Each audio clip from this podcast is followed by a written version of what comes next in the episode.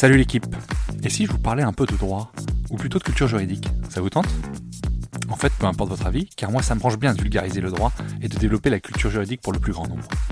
À la croisée des chemins entre références historiques, applications pratiques et notions théoriques, je vous propose de m'accompagner afin d'essayer de simplifier la compréhension de nos notions juridiques avec, si possible, un ton léger et un peu d'humour.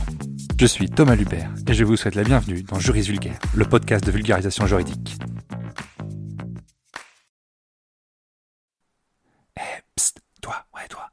Tu veux me donner un petit coup de pouce, donne une note et un avis sur le podcast. Ça aide au référencement et surtout ça me fait très plaisir. Allez, bonne écoute.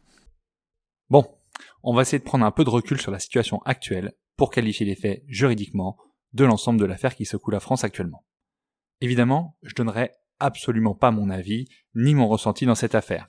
Les faits sont beaucoup trop graves et trop importants d'un point de vue sociétal. En revanche, je peux dire que j'ai confiance en la justice pour faire son travail. Petit rappel des faits. Mardi 27 juin, dans la matinée, le jeune Naël, 17 ans, a été tué par le tir d'un policier suite à un refus d'obtempérer à Nanterre. Depuis, une enquête pour homicide volontaire par une personne dépositaire de l'autorité publique a été ouverte, et le policier, encore présumé innocent, il faut le rappeler, a été mis en examen pour homicide volontaire ce jeudi 29 juin, et il a été placé en détention provisoire. Alors reprenons la situation à son commencement, et on le voit bien sur la vidéo qui tourne sur les réseaux sociaux. Deux motards de la police arrêtent un jeune homme de 17 ans, sans permis, au volant d'une Mercedes. La situation est tendue, et un policier tient en joue le jeune avec son arme. La voiture démarre alors, ce qui caractérise un refus d'obtempérer, et le policier tire une balle sur le conducteur. Alors on va commencer par voir ce qu'est un refus d'obtempérer. Le refus d'obtempérer, c'est un délit, donc une faute pénale, qui est caractérisée par le refus de l'automobiliste d'arrêter son véhicule malgré l'ordre qui lui est donné, par un agent chargé de constater les infractions, concrètement un policier, et qui doit être muni d'un signe extérieur et apparent pour prouver sa qualité de police ou de gendarme, ce qui était le cas en l'espèce. Cette infraction, elle peut être caractérisée alors même qu'aucun autre fait n'a été commis. Le simple refus d'obtempérer se suffit donc à lui-même. Pour un refus d'obtempérer simple, la peine encourue est de 3 mois d'emprisonnement et de 3750 euros d'amende. En cas de circonstances aggravantes, les circonstances aggravantes, elles se caractérisent par des faits qui ont été commis dans des circonstances exposant directement autrui à un risque de mort ou de blessure de nature à entraîner une mutilation ou une infirmité permanente, la peine peut être portée à 5 ans d'emprisonnement et 75 000 euros d'amende. Reste la question assez complexe, aussi bien en pratique qu'en droit, est-ce que le policier était autorisé à tirer? Eh bien c'est le code de sécurité intérieure, et plus précisément l'article L435-1, qui fixe ces règles.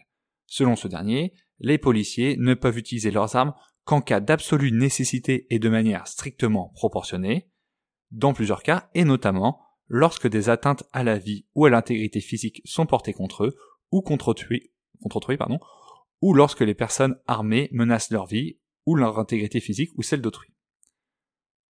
Un autre cas, et c'est celui qui est avancé actuellement, il est autorisé d'utiliser une arme à feu lorsqu'après deux sommations, des personnes sont susceptibles de perpétrer, dans leur fuite, des atteintes à la vie ou à l'intégrité physique ou à celle d'autrui.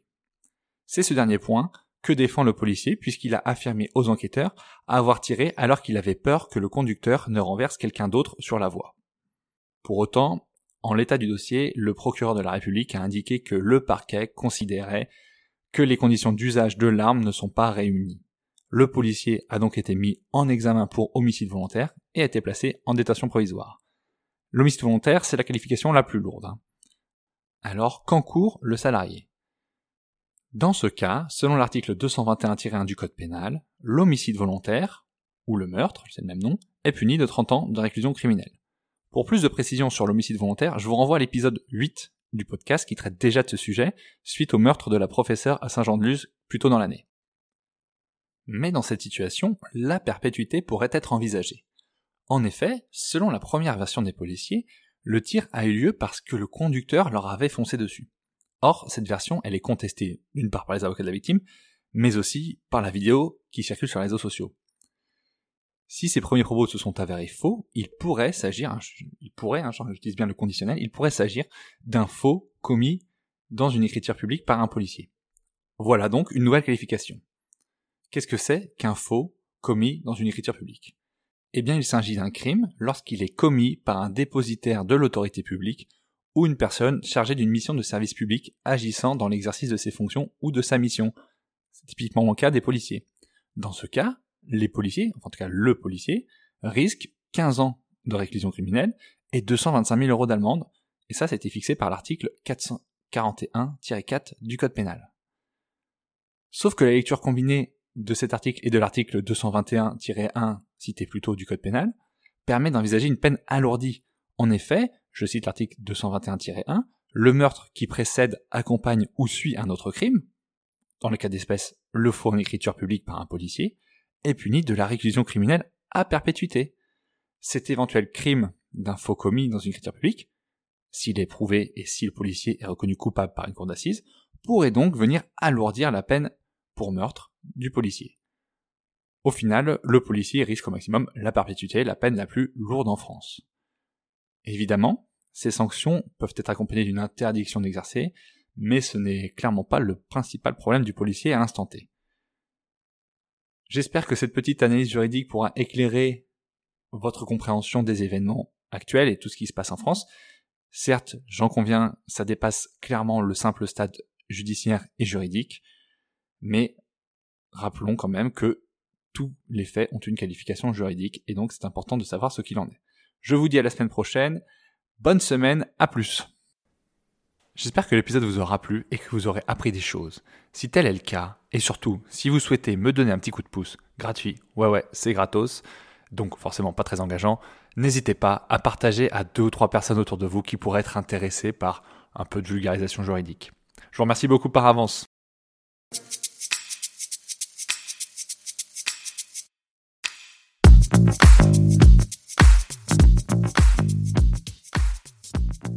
Vous voilà arrivé au bout de l'épisode et vous êtes plus proche de devenir juriste qu'hier.